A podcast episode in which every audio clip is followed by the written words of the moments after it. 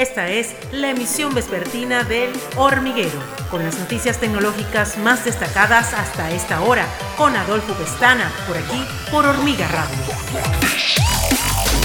Hola, bienvenidos a la emisión vespertina de El Hormiguero. Yo soy Adolfo Pestana. Hoy es viernes 17 de septiembre del año 2021 y de inmediato las informaciones tecnológicas más importantes hasta ahora. YouTube ha introducido una nueva vista para los comentarios donde el usuario reproduce el video a pantalla completa de tal forma que pueda tener en el mismo espacio los dos elementos después de su prueba en junio. Los comentarios en el modo pantalla completa aparecen como una ventana deslizante en el lado correcto cuando el usuario reproduce el video en horizontal, que reduce su tamaño. De esta forma, puede ver al mismo tiempo el video y comprobar los mensajes que dejan otros usuarios. La nueva vista de la sección de los comentarios a pantalla completa se ha implementado en la aplicación para Android de Google de forma más generalizada.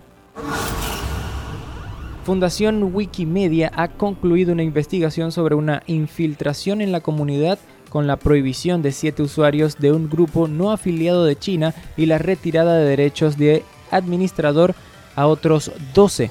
La vicepresidenta de la comunidad en Wikimedia, Maggie Dennis, ha compartido las últimas acciones que ha realizado la fundación con motivo de la infiltración de un grupo chino, tras una investigación que ha durado en torno a un año.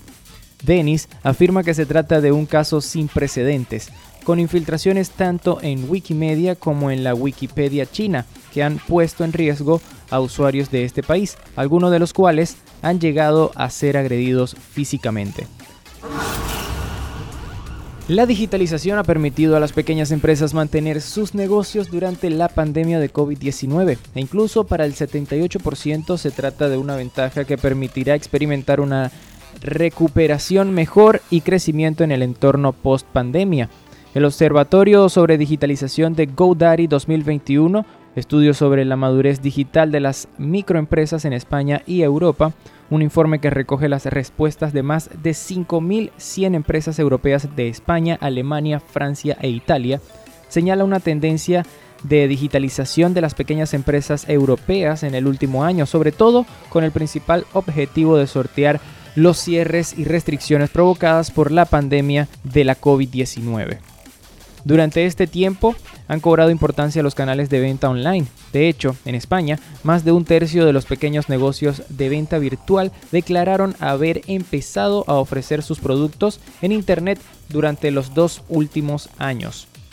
La presencia de las empresas en Internet es alta en Alemania, España e Italia, donde 7 de cada 10 ya cuentan con una página web o perfil en redes sociales. Las pequeñas empresas españolas están a la cabeza en el manejo de redes sociales.